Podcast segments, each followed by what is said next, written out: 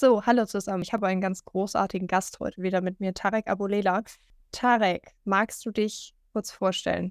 Ja, das ist ja meine Lieblingsfrage. Ich stelle mich ja so unglaublich gerne vor. Also Tarek Abulela heiße ich. Ich liebe und lebe das Verkaufen. Und genau das ist mein Beruf, meine Berufung. Wir helfen Menschen wirksamer im Vertrieb zu werden und machen alles, was es drumherum braucht. Dina, reicht das für deine Zuhörerschaft oder müssen die jetzt noch mehr wissen? Das, das ist so schön. Ne? Hättest du mich vor zwei Jahren gefragt, hätte ich jetzt gesagt, oh Gott, schon wieder so ein, so ein Vertriebstrainer. Schon wieder jemand, der, der Trainern hilft, erfolgreich zu werden, mehr zu verkaufen. Geh mir weg. Dann habe ich dich kennengelernt und ich muss ganz ehrlich sagen, ich hatte am Anfang schon meine Vorurteile. Du bist so der, der perfekte Vertriebler. Du bist wie Teflon. An dir perlt alles ab. Es ist, ich, ich, ich finde, ne, deine Ecken und Kanten sind sehr, sehr gewählt platziert. Da, da findet man einfach nichts. Das fand ich so interessant, dass ich mir gedacht habe, ja, ich möchte gerne dich mehr kennenlernen und besser verstehen, wie du arbeitest. Und ich finde das sehr faszinierend, denn du hast die Ecken und Kanten und du machst dich in deinen Trainings ja auch ganz klar angreifbar. Magst du mir so ein hm. bisschen mehr darüber erzählen, wie du denkst, wie du arbeitest, wie du Vertrieb machst und lebst? Boah, das ist natürlich eine coole, coole Frage, die du da stellst, wie ich Vertrieb äh, lebe. Also erstmal voller Leidenschaft. Vertrieb hat ja nicht so den allerbesten Ruf, muss man mal sagen. Also wenn du irgendwo mhm. auf einer Party bist und dann, wenn du gefragt wirst, was du beruflich machst, ich könnte natürlich immer erzählen, ja, ich bin Unternehmer, ich habe zwei Kapitalgesellschaften. Dann sind alle, oh ja, toll, Unternehmer. Also je nachdem, wo du bist, das kann auch mhm. richtig schief gehen. Äh, sowas mag ich ja. Nee, ich sage immer, ich bin Verkäufer. Manchmal sage ich sogar, ich bin Verkäufer aus Leidenschaft. Und dann diese mitleidigen Blicke. Ja. Also die einen ja, gucken einen ja. so an, so, ah, hat es nicht so geklappt im Leben, ja. musst du jetzt. Und die anderen, also du könntest auch sagen, du hast Lepra. Mhm. Zack, bist du einsam auf so einer Party. Und für mich war Verkaufen schon immer ein Dienst an deinem Gegenüber. Ich habe es mal so beschrieben, wenn ich jemanden sehe, der Suppe isst mit einer Gabel, dann wäre es ja nur richtig, dem einen Löffel anzubieten. Also ich mache dem seine Situation besser dadurch, dass ich ihm was verkaufe. Mhm. Natürlich, und das ist im Verkauf auch so, mache ich natürlich damit auch meine Situation oder die Situation des Unternehmens, die ich vertrete, dadurch besser. Ich glaube, nachhaltiges Verkaufen funktioniert nur, und damit sage ich, das ist ja fast so eine Plattitüde, ergibt ja nur Sinn, wenn ich jemandem damit helfe. Mhm. Weil dann funktioniert es und dann kaufen die Leute öfters und dann bist du auch lange am Markt. So ist so meine Haltung zum Thema Vertrieb. Und das versuche ich den Leuten auch immer zu vermitteln, weil ich merke das ganz häufig. Ich habe ja viel auch mit Freiberuflern mit Unternehmern zu tun oder Leute, die eine Versicherungsagentur haben. Wenn du dir jetzt überlegst, Versicherung und Verkaufen zusammen. Katastrophe. Ja, ja, genau, das ist dann ganz wild. Dann, ich, dann, will ich nicht wissen, was da für ein Film bei dir abgelaufen wäre, Tina. Mhm. Dann merke ich immer so, dass die Leute dann sowas sagen wie, ja, ich habe schon eine coole Dienstleistung, aber ich möchte nicht so verkäuferisch wirken. Mhm. Klassiker. Und, ja, ja. und ich denke mir dann immer, was stimmt denn nicht mit dir? Warum willst was du stimmt deine nicht coole... mit deiner Dienstleistung? Ja, und mit dir, mit deinem Mindset, weil wie kannst du als Unternehmerin, Unternehmer, als Freiberufler, Freiberuflerin nicht dafür brennen, das an die Frau, an den Mann zu bringen? Dann sage ich, das ist doch eigentlich schade. Glaubst du so wenig an dich selber oder ist dir deine persönliche Eitelkeit, dein Image wichtiger als den Nutzen, den du bietest? Also ich sage den Leuten immer, pack mal dein Ego in eine Box, pack dir weg, das hat nichts im Verkaufen zu tun, es geht nicht um dich, es geht um deinen Kunden ich glaube, das ist ganz, ganz viel die, die Angst vor Ablehnung. Ich kenne das ja von mir, ne? weil Tarek, das Schlimmste ist, was, was ich finde, man redet mit Menschen über Dinge, die für sie nicht relevant sind oder die sie nerven. Und ich glaube, davor haben ganz, ganz viele Leute Angst, dass sie fragen, hey du, es ist gerade interessant für dich und dein Gegenüber sagt dir, geh weg, das ist nicht interessant und du nervst mich. So die Angst im Vertrieb schlechthin. Ja, ja, das ist eine Angst vor der Angst, die ganz selten eintritt. Die Leute sind ja, wir tun ja ganz oft so, und das ist ja auch, wenn ich mit Leuten spreche, Angst vor Ablehnung. Was, musst du, was kannst du machen? Du kannst in der Fußgängerzone stehen und Leute anquatschen. Das war übrigens mein Vertriebs-, erster Vertriebsjob. Oder du kannst am Telefon Kaltakquise machen. Das war mein zweiter Vertriebsjob. Also da lernst du mit Ablehnung umgehen. Und das Witzige ist, die Leute sind ja ganz selten unfreundlich, dass sie einfach auf, auflegen, dich anbrüllen oder sonst was. Die sagen so nette Sachen zu dir wie, Mensch, Frau Brandt, das klingt ja super spannend. Wir haben da leider schon einen Dienstleister. Ach, hätten Sie doch mal nur früher angerufen. Tut uns leid, wir melden uns bei Bedarf. Irgendwie sowas sagen die. Mhm. Und das ist viel schlimmer, weil das ist natürlich genau das gleiche Ergebnis. Es streichelt nur so ein bisschen unser Ego. Oder sie mhm. sagen, ich habe gerade keine Zeit. Oder sie erzählen dir was von einem ominösen Budget, was sie gerade nicht dafür haben. Mhm. Das finde ich immer süß, wenn es dann die Firmeninhaber erzählen, sie haben kein Budget. Als ob die ein Budget brauchen. Also wenn die was gut finden, dann entscheiden die sich ja einfach dafür, das zu machen. Also zumindest würde ich das so tun. Und die geben dir eher solche Gründe in der Ablehnung. Also diese Angst, wir steigern uns da manchmal so rein. Äh, klar, wir mögen keine Ablehnung. Wer mag schon Ablehnung? Und gleichzeitig wäre es so einfach, wird es ja jeder machen. Darum sind ja auch Verkaufsberufe immer relativ gut dotiert. Die werden ja gut bezahlt. Äh, ich habe ich hab da so einen Verdacht. Ich persönlich, und das, das, das sage ich immer bei allem, und dann gucken mich gerade Fachleute etwas schief an. Ich sage, es gibt nicht, es gibt nicht Marketing, es gibt nicht Vertrieb. Logisch, klar, es sind Disziplinen, da brauchen wir uns nicht drüber unterhalten, aber das, was wir tun, ist doch eigentlich im Grunde kommunizieren.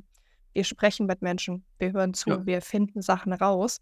Und das hat so viel von Ich bin bei dir, Liebes gegenüber, dass ich automatisch, wenn ich merke, hm, du willst gar nicht mit mir in diese Richtung einbiegen, wenn ich dich frage, ob du wirklich Lust hast, in diese Richtung einzubiegen, dass ich es ja dann auch sein lassen kann. Dass ich bestenfalls aber auf dem Weg dahin so viel über mein Gegenüber rausgefunden habe, so viel verstanden habe, okay, wie argumentierst du, wie sprichst du, welche Wörter benutzt du, dass ich das gegebenenfalls wieder mit ins nächste Gespräch nehmen kann. Ne? Oder, wenn mir auch mal empfohlen, die Leute, mit denen es nicht passt, frag die doch einfach mal nach drei Kontakten, bei denen das gegebenenfalls passen könnte. Bin ich ja im Leben nicht drauf gekommen, ne? Wie, ja. wie kommt man da neue Kunden? Absolut keine Ahnung. Die kommen auf mich zu. Was soll ich machen? ja, genau. Vor allem, die kommen auf dich zu, das ist ja immer ein bisschen schwierig. Ist ja noch viel spannender, mit wem willst du arbeiten und geh doch direkt auf die zu. Dann kriegst du auch die Kundinnen und Kunden, auf die du Bock hast. Und Weiterempfehlungen, das ist ja ein wildes Thema. Wenn ich den Leuten sage, frag mal nach Weiterempfehlungen, oh, mh, hm, ich will nicht als Bittsteller auftreten. Und dann kommen wieder die ganzen Geschichten, warum man es nicht machen soll. Und ich kenne mhm. ungefähr die Quoten, wenn du über eine Empfehlung wo anrufst dass du dann einen Termin kriegst und die Abschlussquoten, es ist einfach so signifikant höher, als wenn du es kalt machst, weil du mit diesem Vertrauensvorschuss arbeitest. Und einfach auch immer, auch ohne Ergebnis nach einer Weiterempfehlung zu fragen, ist der Knaller. Oder auch nach Google-Bewertungen. Da stellen okay. sich ja manche an. Eieiei. Und du meinst, warum? wenn man miteinander gearbeitet hat, nach einer Google-Bewertung zu fragen? Ja, so eine Google-Bewertung ohne Zusammenarbeit ist ein bisschen komisch. Ist schwierig. ja, es versuchen ja auch welche, nur Google ist da manchmal zu schlau für. Sondern wirklich nach einer Zusammenarbeit auch mal zu bitten, hey, dann gib mir doch mal eine Empfehlung, es hilft mir. Ich glaube, viele wollen das und manche haben auch ganz oft Angst. Und da kommt ein Punkt, den du vorher gesagt hast, Angst vor Ablehnung. Weil wenn ich dich jetzt nach einer Google-Bewertung frage und du sagst, nee, da habe ich keinen Bock drauf, was unglaublich unwahrscheinlich ist, dass das ja. passiert, sondern viel ja. eher ist, ja, ja, mach ich mal und du tust es nicht. Das ist ja eher so der Standard, den wir erleben. Und dann aber dran zu bleiben und das trotzdem noch hinzukriegen, dass du diese Google-Bewertung machst, also da ein bisschen mehr Verbindlichkeit säen, um diese auch zu ernten, das ist ja der Trick. Das, das finde ich so spannend. Was mir immer ganz wichtig ist, ist, entweder sind die Leute so zufrieden, dass sie von selber eine Bewertung schreiben, oder sie sind es nicht. Ich bin ganz, ganz, ganz spät in meiner Selbstständigkeit erst drauf gekommen, einfach mal zu fragen, hey, hat dir unsere Zusammenarbeit gefallen? Mir würde es wahnsinnig helfen, wenn du mir eine Bewertung schreibst, weil ich einfach nie danach frage. Also Leute wissen nicht, wie gut ich bin, wenn es nicht mindestens mal fünf Leute gibt, die darüber erzählen können. Seitdem ja. frage ich erstmal danach. Und das war für mich eine wahnsinnige Entwicklung von, oh mein Gott, ich muss danach fragen. Was denkt er jetzt? Denkt er, ich habe seine Bewertung nötig? Naja, A, habe ich die Bewertung nötig, weil sonst erkennt man von außen nicht, wer ja. ich bin, was ich mache. Und B, naja, wenn mein Gegenüber zufrieden war, dann macht er das gerne. Gibt ganz, ganz oft positive, positive äh, Resonanz bekommen. Und wenn nicht, dann wäre das ja nochmal eine Möglichkeit, um nachzufragen, du, was kann ich denn beim nächsten Mal besser machen? Offensichtlich habe ich dich nicht zu 100% getroffen. Und da ist ja auch super viel Weiterentwicklungspotenzial. Mm, ja. Du ist es ja auch ganz viel Angst. Ne? Oh mein Gott, was ist, wenn der mich nicht gut bewertet? Ich frage besser lieber gar nicht. ja, genau. Dann, dann, dann, kann ich in meiner Illusion bleiben. Vielleicht hier noch ein kleiner Tipp. Ich würde mal fragen, wie hat dir die Zusammenarbeit gefallen? Nicht, ob sie gefallen hat, weil dann kannst du die Worte aufnehmen von deinem Gegenüber, was er dann sagt, und darauf referenzieren. Wenn er sagt, oh, das war eine super spannende, bereichernde Zusammenarbeit, dann kannst du ja fragen, sagen, sag mal, welche Kontakte aus deinem näheren Umfeld fallen dir denn ein, für die so eine spannende, bereichernde Zusammenarbeit, wie du sie gerade beschreibst, auch noch interessant sein könnte? dann holst du den in seinen Worten ab. Und es kommt noch was dazu bei den Weiterempfehlungen. Es gibt ja das Gesetz der Reziprozität, also der Gegenseitigkeit. Also wenn du mich jetzt irgendwie zum Essen einlädst, wir gehen essen, wir sind bei euch zu Hause und es ist nett, dann passiert ja automatisch Folgendes, ich spreche eine Gegeneinladung aus. Mhm weil ich das ausgleichen möchte. Wir Menschen, wir sind ja genau. grundsätzlich soziale Wesen. Und wenn wir in einer Zusammenarbeit, das total toll war und du hast mir geholfen, klar, dann bezahle ich dafür auf der einen Seite, auf der okay. anderen Seite würde ich dir auch gerne was Gutes tun. Und das kann okay. ich mit einer Empfehlung. Und wenn du da mich nicht fragst, dann verwehrst du mir ja diese Chance, es auszugleichen. Und darum finde ich das ganz gemein, wenn du das nicht machst. Es ist interessant, wie du denkst. Das bringt mich so ein bisschen zum Anfangspunkt zurück, dass du sagtest: „Na ja, es ist ja eigentlich ein Dienst, den wir unserem Gegenüber leisten.“ Jetzt komme ich so ein bisschen aus der aus der fiesen, zynischen Ecke und sage: „Ja, ja, klar, ne, du kannst dir Verkaufen auch schönreden.“ Ich habe letztens auf LinkedIn jemand gelesen, der hat gesagt: „Ja, und dann wollte ich mögliche Kooperations ähm, äh, checken und mal gucken, ob man da vielleicht zusammen was kreieren kann.“ Und da hat jemand drunter geschrieben: „Rudi, der hatte einfach keinen Bock auf deinen Vertrieb.“ So, der hatte einfach keinen Bock von dir zu kaufen. Was ist mit dir? Da frage ich mich manchmal, ist das vielleicht einfach nur ein Schönreden? Also, wie wie sehr muss man wirklich dahinter stehen, dass man sagt: „Ne, du, ich glaube, ich tue dir damit was Gutes.“ Ich glaube, das fällt unglaublich vielen Leuten sehr, sehr schwer, so stark in sich selbst und der eigenen Dienstleistung sicher zu sein, dass man dann sagt: „Hey, also, es kann dir nichts Besseres passieren, als wenn ich dich auf diesem Weg begleite.“ Ja, es muss ja auch nicht perfekt sein, die Dienstleistung. Sie muss einfach perfekter sein als die anderen. Also besser. Das ist ja wie im sportlichen Wettkampf. Ich weiß, Wettkämpfe und so sind ja auch nicht mehr so beliebt. Ich, ich mag die immer noch. Ich mag Leistung. Und ich finde, viele sagen immer, du musst einzigartig sein. Es muss unglaublich viel besser sein als der Wettbewerb. Nee, Mhm. du gewinnst einen Wettbewerb dann, wenn du besser bist. Mhm. Und wir kennen das aus dem Sport. Da reicht manchmal eine Hundertstel Sekunde. Und besser sein kann ja auch sein, hm, ich muss mich zwischen Dina und Karl Friedrich entscheiden und ah, äh, Dina war mir sympathischer. Ja, dann gewinnst du. So what? Darum geht's. Und ich meine, verkaufen, da muss man auch nichts rechtfertigen, sondern verkaufen ist ein Dienst, äh, also das ist der Motor der Wirtschaft. Also ohne. Verkaufen funktioniert es halt nichts. Und man kann sich das viel schön reden. Ich lasse mich kaufen. Ich poste jeden Tag 30 Mal, damit mich endlich mal jemand entdeckt und meine Genialität aus meinen Posts liest. Dann meldet er Ah, sich schwierig, schwierig, ja. Und dann geht es ja los, weil dann irgendwann mal muss ich ja den Deal machen. Und ich kenne Leute, die haben Leads. So viele Leads mache ich im Leben nicht. Aber die kriegen davon so einen minimalen Anteil nur geclosed, weil sie so ein Aber gegens Verkaufen haben. Dann denke ich, das ist doch so schade. Wie enttäuschend ist es für jemand, der immer die Posts liest, beispielsweise, sich dann mit jemandem meldet und der kann nicht liefern. Der ist in der Kommunikation, wie du es sagst, in der synchronen Kommunikation. In der asynchronen ist der Bombe. Nur in Mhm. der synchronen Kommunikation ist es eine Nulpe. Das ist auch schade, weil dann kriegst du diese Genialität ja auch wieder nicht an dein Gegenüber dran. Also Verkaufen ist das Vehikel, um es überhaupt mal loszulegen. Und das kann man lernen. Das ist nichts, wozu man geboren wird. Das finde ich immer so ein Quatsch. Das ist immer eine Ausrede von denen, die sich nicht damit beschäftigen wollen oder die ein Aber dagegen haben, die sagen, ja, zum Verkäufer, zur Verkäuferin muss man geboren werden. Es ist so ein Blödsinn. Ja, äh, man man liest es halt aber auch überall, ne? Ich bin letztens irgendwo an irgend 'nem Einzelhandelsladen, äh, ich glaube Lebensmittel oder Schuhe oder irgendwas, vorbeigegangen. Da stand: „Wir suchen Verkaufstalente“ und ich musste schmunzeln, weil genau da habe ich an dich gedacht, weil du mal irgendwann in 'nem Podcast oder in 'nem in 'nem LinkedIn-Post geschrieben hast: „Es ist kompletter Blödsinn, davon auszugehen, du wirst als Verkäufer geboren.“ Nein, es kann sein, dass du Talente hast, aber dieses Talent bringt dich nicht weiter, wenn du es nicht entwickelst. Ja, genau, du kommst ja nicht auf die Welt und vertickst erstmal irgendwas. Weniger, wenig ich meine, es gibt natürlich auch Leute, die haben da überhaupt gar keinen Schmerz mit, ne? Ich habe 'n Freund von mir, der der hat so so 'n wahnsinnigen Lausbubenscharme. Der verkauft dir was, ohne dass du merkst, dass er dir was verkauft. Ja, sehr Und du gut. denkst dir nachher: „Moment, Moment, Moment, Augenblick, stopp. Wie wie war was?“ Wie ist denn das passiert? So, ho hoffentlich kommt dann keine Kaufreue. Von solchen Leuten lerne ich gerne und ich habe von dir in den Gesprächen unglaublich viel mitgenommen, auch das Thema Sympathie und Vertrauen. Ich sage immer, es reicht nicht, wenn dich die Leute online mögen. Es reicht Ja. auch nicht, wenn du nahbar bist online. Du musst Vertrauen erzeugen. Du musst Vertrauen aufbauen. Dein Gegenüber braucht nicht nur ein: „Oh, den oder die mag ich.“ Dein Gegenüber muss auch darein vertrauen oder Vertrauen dahingehend aufbauen, dass du kompetent bist und nicht nur kompetent bist, sondern auch sein Problem lösen kannst. Ja, genau. Das ist ja immer der Punkt, was die Leute verwechseln. Die machen auch unglaublich viele Verkaufsgespräche. Da wird Smalltalk gemacht, dass alles zu spät ist, 'ne Dreiviertelstunde. Mhm. Und dann haben sie noch Ja. Viertelstunde, um irgendwie über das Wesentliche zu reden. Das mache ich total ungern. Also ja, ich kann Smalltalk. Ich weiß nur, Mhm. Smalltalk macht eins, macht sympathisch. Ob du mir vertraust oder nicht, das fängt dann an, wenn ich in deine Situation mich eindenken kann Mhm. und vielleicht auch über so gemeinsame Wirklichkeiten. Wenn du merkst, ja, das macht er nicht zum ersten Mal, der hat da Ahnung von. Und das kannst du lernen, wie man sowas aufbaut. Da gibt es Gesprächsmethodiken. Und dann sehe ich schon wieder immer, wie alle Leute sagen: „Oh Gott, Manipulation.“ Dann sage ich, also erstens mal manipulieren wir den ganzen Tag, egal was wir machen, was wir anziehen, was, welches Parfüm wir auflegen. Ich glaube, die Ethik ist entscheidend. Also welche Ethik hast du hinter deiner Technik? Ich würde mal von mir behaupten, ich habe eine sehr hohe Ethik.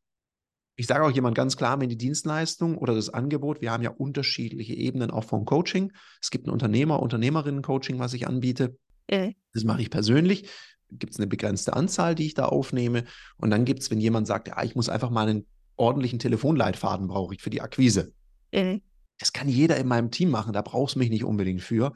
Das sage ich demjenigen auch. Wenn ich merke, da gibt es noch ein paar andere Themen, die man bearbeiten müsste, dann mache ich das selber. Also ich mhm. schaue auch immer, was ist das richtige Tool für die Herausforderung. Das ist eben meine Ethik dahinter. Dass ich nicht jedem irgendwas aufquatsche, sondern am liebsten habe ich ja eine langjährige Zusammenarbeit und eine sehr hohe Empfehlungsquote. Mhm. Ja, bestenfalls ist das so, genau. Du hast eben im, im, Vorgespräch was gesagt, was ich spannend finde. Du sprichst und arbeitest aktuell mit sehr vielen Unternehmern, die ja mhm. vielleicht auch skalieren wollen. Ne? Unternehmertum, irgendwann geht es weiter, irgendwann möchte man wachsen. Und du hast gesagt, naja, skalieren um jeden Preis ist vielleicht nicht immer so das Mittel der Wahl. Es braucht ein gutes Fundament. Als ich dich mhm. kennengelernt habe, habe ich so ein bisschen Angst gehabt, boah, du kommst mir jetzt mit diesem klassischen Erfolgsmindset. Äh, du bist sehr erfolgreich und du strahlst das aus. Ich hatte am Anfang so ein bisschen Sorge, dass, oh Mann, jetzt erzählt ihr mir Sachen, die ich schon weiß, um mein Unternehmen hoch zu skalieren. So ein Quatsch. Was ich von dir habe mitnehmen können, ist das Thema Fundament. Also wie, wie baue ich denn Sachen mhm. auf? Wo, wo fange ich denn überhaupt mal bei mir an? Das fängt ja sicherlich irgendwo auch beim Kunden an, vor allem aber bei dir selbst und dann bei deinem Angebot. Was kann denn dein Angebot? Was kann dein Angebot mhm. nicht? was kannst du liefern, was kannst du nicht liefern. Nein, du verkaufst auch nicht nur über Persönlichkeit. Da fängt es aber an. So, und dann, ja. was kannst du verkaufen? Ich meine, deine Persönlichkeit ist ja immer, also gerade in unserem Business, ist ja, man redet immer von einer Personenmarke. Ja, und natürlich stehst du stehst für dein Unternehmen, ich stehe für mein Unternehmen. Wir, wir verkörpern das. Und jetzt kommt es ja darauf an, wenn ich ein Fundament baue, weil ich, ich höre das gerade so und ich lese das viel. Und in meiner Branche wird ja auch viel so, weiß ich, so dieser, leichte Erfolg, so reich über Nacht, das ist der Traum von vielen. Oh, ich muss mich gar nicht anstrengen, ich muss nur ein paar richtig coole Tools machen, dann skaliere ich so ein bisschen und dann zack, reich. Das, das ist für mich so der Sternschnuppeneffekt. Schnell da und auch schnell wieder weg. Natürlich kannst du mit ein paar Mechanismen dein Business hochskalieren. Und gleichzeitig, ich vergleiche das immer damit, wenn du dann wirklich aufs Gaspedal drückst und die Karosserie ist für deinen Motor nicht stark genug, dann zerreißt dir diese Rübe. Äh. Und darum musst du erstmal als Unternehmerin oder auch als Unternehmer so von deiner Persönlichkeit, von deinem Mindset ein gutes Fundament haben. Und da, da hört es halt mit dem Mindset nicht auf. Das ist das Fundament. Du brauchst ja auch ein Haus drauf, weil nur ein Fundament, wer stellt mhm. nur ein Fundament irgendwo in die Landschaft? Das sieht ein bisschen komisch aus und bringt auch nicht so viel. Wer will denn in einem Fundament wohnen? Das heißt, ich baue ein Haus oben drauf. Und das sind deine ganzen Fähigkeiten und Kompetenzen und die müssen ready sein für Wachstum, weil wenn dein Unternehmen schnell wächst, und wenn du einen Schritt von der Selbstständigkeit ins Unternehmertum machst, dann musst du auch bereit dazu sein, weil das Führen verändert sich, die Ansprache, deine Aufgaben verändert sich. Gut, ich bin ein bisschen crazy. Ich liebe ja so den Weg zu gehen. Mir macht das ja Spaß. Ich quäle mich ja auch gerne im Sport. Und ich freue mich immer, wenn ich was Neues lernen darf. Ich bin dann fast süchtig danach. Wir hatten vorher darüber gesprochen, Thema Motorradfahren und so weiter. Wenn ich dann wieder so einen kleinen Kniff lerne, weil ich jetzt sage, okay, ich mache jetzt diesen Führerschein einfach mal, hm, dann liebe ich das, wenn ich was Neues lernen darf, wenn jemand gut erklären kann. Spannend, muss man der Typ zu sein, wollte ich gerade sagen. Auf der anderen Seite hat das natürlich auch viel mit, mit da reinwachsen zu tun. Ne? Ich gehe davon aus, als du angefangen hast, auf der Straße Leute anzusprechen im Verkauf oder Telefonakquise zu machen, warst du auch noch nicht die Person, die du heute bist. Nein. Mit dem ne, Mindset, mit der Haltung, mit der du da heute dran gehst, ist es alles so, keine Ahnung, also man schmeißt dich an die Wand und du bleibst auf jeden Fall irgendwo hängen. Das ist total egal, du bleibst hängen, egal wie. Ähm, war das damals auch schon so und wie hat sich das entwickelt? Äh, nee, das war nicht überhaupt nicht so. Ich fand es, hey, ich hatte so einen ganz hässlichen Pulli an, so einen Werbepulli, in der Stadt, in der ich Abi gemacht habe. Ich war mitten in der Pubertät mit 14. Kannst du dir ungefähr vorstellen, wie viel Bock du da auf Ablehnung hast? Ja, aber es gibt ja viele Trainer, die erzählen dann immer so ihre Heldengeschichten. Ich erzähle auch gerne, wie sich das angefühlt hat, als am ersten oder zweiten Tag jemand von unten gegen mein Körbchen gehauen hat und ich dann auf dem Boden rumkrabbeln musste und diese ganzen Tüchlein, die ich da verteilt habe, wieder einsammeln musste. Das war unglaublich erniedrigend. Einer hat mich sogar angespuckt. Oh nee. Ich habe mir nur überlegt, verhaue ich den jetzt? Aber da habe ich gemerkt, ich habe diesen komischen Pulli an. Die finden mich auf jeden Fall, lass es lieber oder auch die ersten Telefonate, die ich geführt habe. Ich hatte einen echt coolen, als ich dann angefangen habe mit Telefonakquise, mh, hm, hatte ich einen coolen Mentor und der hat dann viel an mein, an meinem Mindset gearbeitet und vor allem hat er mich für eine Sache begeistert, mich ganz viel mit Literatur auseinanderzusetzen. Und das hat er, da hat er gar nicht groß drüber geredet. Der hat mir so ein Kassetten, also ich weiß nicht, ob alle Zuhörer noch wissen, was Kassetten sind. Wahrscheinlich ja. schon. Also googelt das mal. Und ich habe so ein Kassetten gekriegt von Dr. Christian Altmann, Mut zu neuen Kunden. Da habe ich mir das angehört und habe gedacht, krass, da sind ja viele gute Tipps dabei. Und so fing das dann an. Und auch Mindset darf sich entwickeln. Und deine Persönlichkeit entwickelt sich ja auch weiter. Ich bin froh, dass ich heute nicht mehr drauf bin, wie damals mit 14, als ich damit angefangen habe. Mhm. Oder mit 23, als ich dachte, mir gehört die Welt, so habe ich mich dann auch aufgeführt, weil mit 23 okay. ziemlich erfolgreich und so, da läufst du rum wie Graf Rotz. Ich glaube, ich könnte mich gar nicht selber leiden, wenn ich mich da kennenlernen würde. Ich würde denken, pass mal auf, mach mal langsam, Brauner. Jetzt beruhig dich mal wieder ein bisschen. Und das gehört dazu. Also, wenn ich jetzt Leute sehe, die in diesem, sag mal, Entwicklungsstadium sind, okay. dann schmunzle ich und kann das so ganz liebevoll annehmen und die dann ein bisschen auf dem Weg begleiten, damit die nicht, weil du kannst ja auch völlig überdrehen und dann fliegst du halt auch aus der Kurve raus, weil nur starker Motor bringt halt nichts. Was sind so die Leute oder wer sind die Leute, mit denen du am liebsten arbeitest und wo fällt es dir schwer? Ich mag, ich mag Menschen, die lösungsorientiert sind. Menschen, die super problemorientiert sind, das dürfen die am Anfang sein in unserer Zusammenarbeit, wenn ich es ihnen dann ein paar Mal erklärt habe, warum das eine blöde Idee ist. Also Leute, die jemanden suchen, der sie bemitleidet oder so die Absolution erteilt. Das habe ich auch manchmal das Gefühl, die erzählen mir dann so ihre Schwierigkeiten und ich, mhm. ich merke dann, wenn ich mit ihnen an Lösungen arbeiten möchte, dann kommt da so ganz viel Widerstand. Ich glaube, die wollen von mir so die Absolution erteilt kriegen, so nach dem Motto, ja, hast du recht, ist ganz schlimm. Ich sage auch all meinen Seminarteilnehmern, bei mir ist einfach so, ihr seid hier und ich glaube, wir haben einen Deal. Der Deal ist, dass ihr wirksamer werden wollt. Ihr habt Bock auf noch mehr Erfolg. So behandle ich euch. Bis zu dem Moment, wo ihr mir sagt, Durchschnitt reicht mir, Tarek, lass mich in Ruhe, dann dürft ihr weiter mitmachen, aber ich kümmere mich nicht mehr drum. Aber den tritt sich dann nicht mehr. Also ist ja freiwillig. Wo kommt das her? Glaubst du, dieses, dieses, dieses Vorwärtswollen ist etwas, was ich zwangsläufig im Vertrieb brauche? Kann ich nur dann erfolgreich sein? Das sind ja so Klischees, die es gibt. Sind die überhaupt berechtigt oder kennst du auch Beispiele, weiß ich nicht, die sind komplett anders? Naja, also wenn du in den Vertrieb gehst und keinen Bock auf Performance hast, also nicht vorwärts kommen möchtest, dann ist die Frage, ist das der richtige Beruf? Weil im Vertrieb bist du halt sehr messbar. Darum sind die auch so ungeduldig. Die werden ja immer an ihren Zahlen und Ergebnissen gemessen. Und äh. viele denken dann, Aktionismus hilft. Manchmal, das ist ja aber oft gar nicht so. Ja, manchmal ist halt so innehalten und sich überlegen, was mache ich denn? Was mache ich denn wirklich gut? Wer sind meine richtigen Kunden? Weil manche, die, die springen immer so von dem einen Strohhalm zum nächsten und bleiben da immer so lange dran, bis er abknickt und dann springen sie zum nächsten. Anstatt sich mal zu überlegen, ich hatte das letztens eine Gruppe an Unternehmern, wo ich auch wirklich gesagt habe, hey, dieses, diese eine Art von Geschäft, da verdient ihr nicht viel dran. Es geht nur um den Preis und ihr habt wahnsinnig viel Arbeit damit. Ja, aber die Kunden wollen das. Und sage ich, ja, die dürfen das ja wollen. Und gleichzeitig kaufen Kundinnen und Kunden das, was du ihnen anbietest. Dann sag doch einfach, ja, wir kümmern uns um dieses Thema und gleichzeitig haben wir einen sehr ganzheitlichen Ansatz. Wir kümmern uns darum, wenn wir uns um alles kümmern dürfen ja, das machen die Kunden nicht mit. Und dann ist meine Frage immer, schon mal probiert? Weil das Lustige ist, ich mache ja selten ein Experiment in meiner Gruppe, sonst würde ich es ja immer sagen. Da ich das schon lange mache, haben wir ja viele Dinge schon durch. Und, dann, und ich kenne ja immer Beispiele und Leute, bei denen funktioniert das einfach sehr gut, so erfolgreich. Mhm. Und du hast ja immer die Angst, oh, wenn ich das jetzt so mache, werde ich wieder abgelehnt, weil ich mache was anderes, als die Leute erwarten. Da haben wir es ja wieder. Mhm. Und ich glaube, Marketing, die planen halt gerne. Der Vertrieb macht gerne Attacke. Und ich, man könnte das auch total gut verbinden, weil du kriegst ja auch durch deinen Vertrieb sehr gute Marktforschungsergebnisse durch so ein emergentes Vorgehen. Die probieren was aus, holen die Rückmeldungen des Marktes und die Marketer verwerten das auch. Und die würden mal zusammenarbeiten. Meistens kenne ich so, die reden übereinander und selten miteinander, was ja auch wenig Sinn ergibt. Das ist wahnsinnig schade. Das ist wahnsinnig schade. Es gibt wenig, was wirklich wertvoller ist als ein Kundenverständnis, das von beiden Seiten gefüttert wird oder ein Bild vom Kunden, was von beiden Seiten gefüttert wird, Ja, weil einfach beide unterschiedliche Informationen mitbringen und auch Fragen stellen. Warum ist denn das beim Kunden so? Wie habt ihr denn darauf reagiert? Was hat der Kunde denn bei dem Problem gemacht? Warum arbeitet er jetzt mit der Lösung? Augenblick, wie können wir das dann wieder auf der anderen Seite adressieren? Was könnten wir da denn gegenüberstellen? Ne? Das sind alles so Sachen, die findet man ja nur raus, wenn man mit dem Kunden redet und das ist Aufgabe von Marketing und Vertrieb. Bestenfalls reden sie dann aber halt auch miteinander. Ja, und die, ganz oft höre ich dann von einer Abteilung, ja, die Dampflauder aus dem Vertrieb.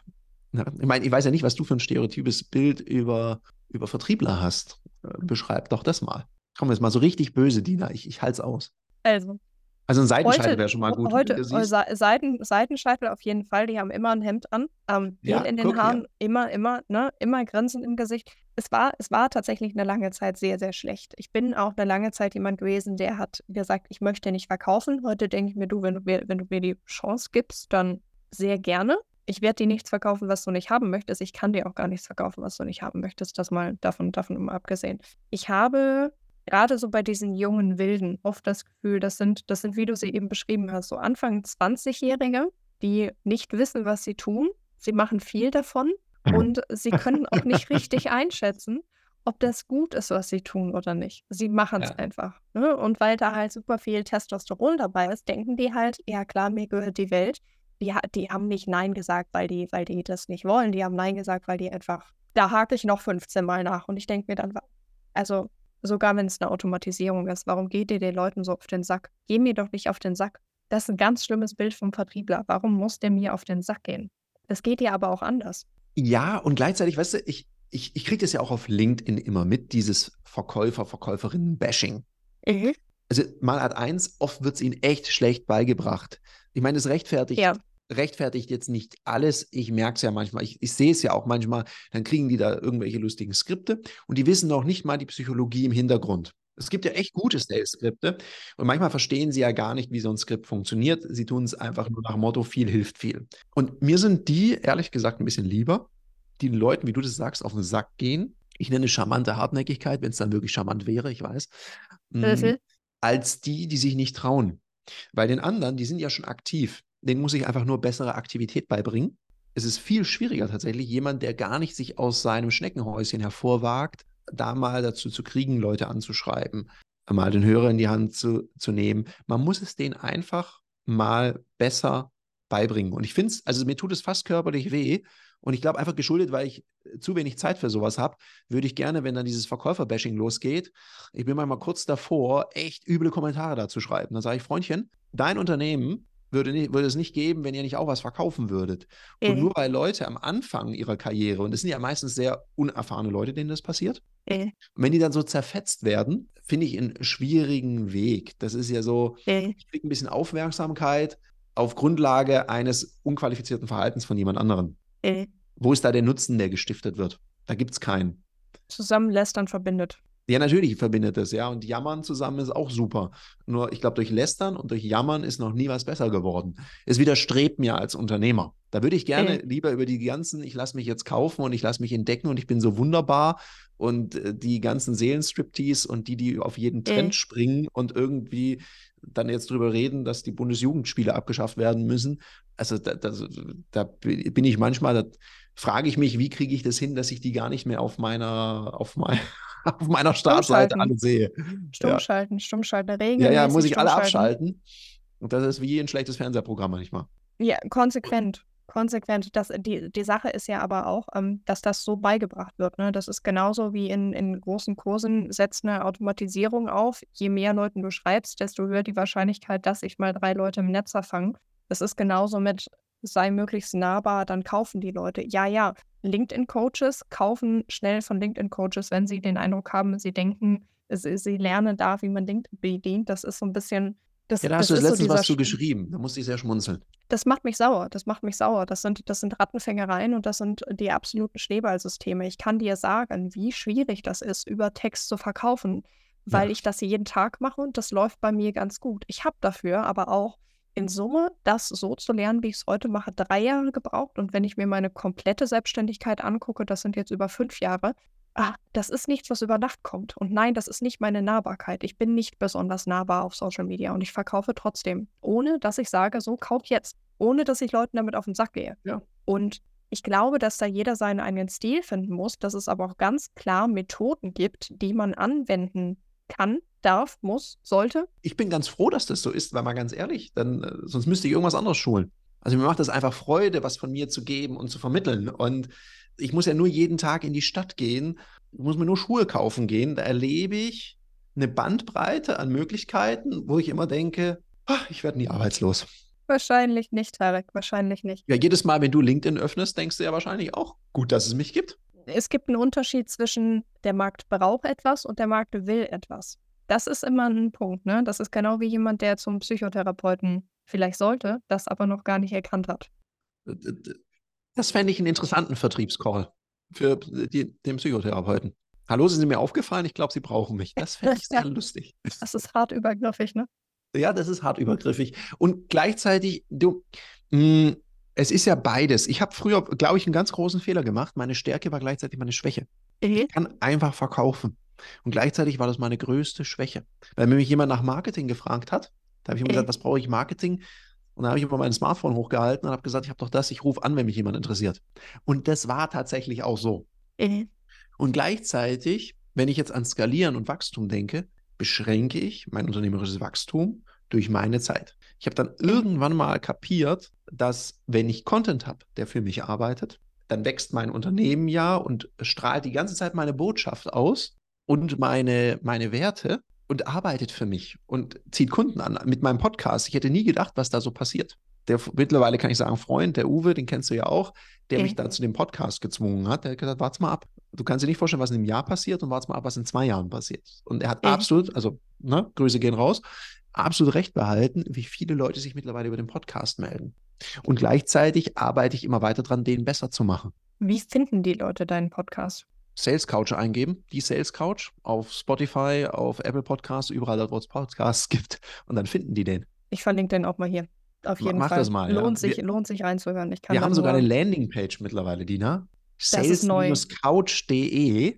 Und da kannst du sogar Sales Couch, ähm, ne, sales-couch.de slash Termin mit Tarek in einem Wort. Dann kannst du auch mal mit mir schnacken über einen Vertrieb oder irgendein Thema. Und dann finden wir innerhalb von zehn Minuten raus, ob und wie wir dir überhaupt helfen können. Ich glaube, das ist ein guter Abschluss. Gibt es abschließend etwas, was du gerne noch mitgeben würdest? So ein Punkt, den du noch platzieren möchtest? Irgendetwas, was du noch da lassen willst? Ein, ein Angebot möchte ich da lassen. Ja, ich oh, sehr gerne. Ja, ich den Leuten wirklich mal anbieten, also deinen Zuhörern und Zuhörern, wenn die mal Interesse haben auf einen Austausch oder sagen, ja, beim Vertrieb, das finde ich immer so ein bisschen cheesy und schwierig. Und es ist meine Leidenschaft und es ist so meine Mission. Vertrieb ist nichts Schmieriges. Vertrieb ist was Wunderbares und das ermöglicht ganz, ganz viel. Okay. Dann gerne, also wirklich, oder mich auf da anschreiben ich schenke auch gern mal ein Ticket zu so einem öffentlichen Ludoki-Training, wo man wirklich mit Leuten, die verkaufen, auf einem anderen Level leben wollen, zusammen sich austauschen können. Also einfach Stichwort Diener, dann äh, kriegt ihr da von mir eine Wildcard, um euch da einfach mal auszuprobieren, weil ich finde es so schade, dass Verkaufen so einen schlechten Ruf hat. Dabei finde mhm. ich es persönlich einen der schönsten und gleichzeitig einen der anspruchsvollsten Berufe. Und das hast du ja so schön beschrieben, weil ich immer mit mir selber am struggeln bin. Und da helfe ich tatsächlich gerne weiter. Das ist meine, meine Mission. Sehr schön. Ich packe alle Links, um dich zu erreichen, hier unten rein, sowohl LinkedIn als auch die Homepage, als auch eure Landingpage, sodass einfach nur noch darauf klicken muss, egal wo, man findet dich. Ich kann das Gespräch nur empfehlen, definitiv, alleine schon zum Austausch, auf jeden Fall aber zur Zusammenarbeit. In diesem Darf Sinne ich noch sage was sagen, Dina? Sehr gerne. Die hier hören ja wahrscheinlich auch Leute zu, die noch nicht mit dir zusammenarbeiten. Und, Leider ist das so, ja. Ja, und denen möchte ich mitgeben, gebt euch selber mal die Chance, euer LinkedIn-Game auf ein anderes Level zu bringen. Ich hatte da eine großartige Zusammenarbeit mit Dina und gönn dir das. Ja, tritt mal in Kontakt zu Dina, da gibt es bestimmt auch einen tollen Link. dass du in Kontakt oder schreib sie einfach an. Ja, und, und, und gönn dir das und vermeide, dass du da einfach nur rum, im Schwäbischen würde man sagen, rumwurstelst auf LinkedIn, sondern äh. dass da ein bisschen mehr Struktur ist. Die Dina hat eine ganz coole und eine sehr schön strukturierte Art, wie man auch als Vertriebler, wenn man so ein kleiner Wildfang ist, das mal in so eine gewisse Struktur gepresst wird und dann die Energie mal ein bisschen bündelt. Also da na, gönnt euch das mit der Dina. Darin, ich danke dir von Herzen. Ich weiß das sehr zu schätzen und ähm, lasst uns das damit einfach rappen. So machen wir das. Perfekt. Dankeschön. Ihr Lieben, danke fürs Zuhören und bis zum nächsten Mal.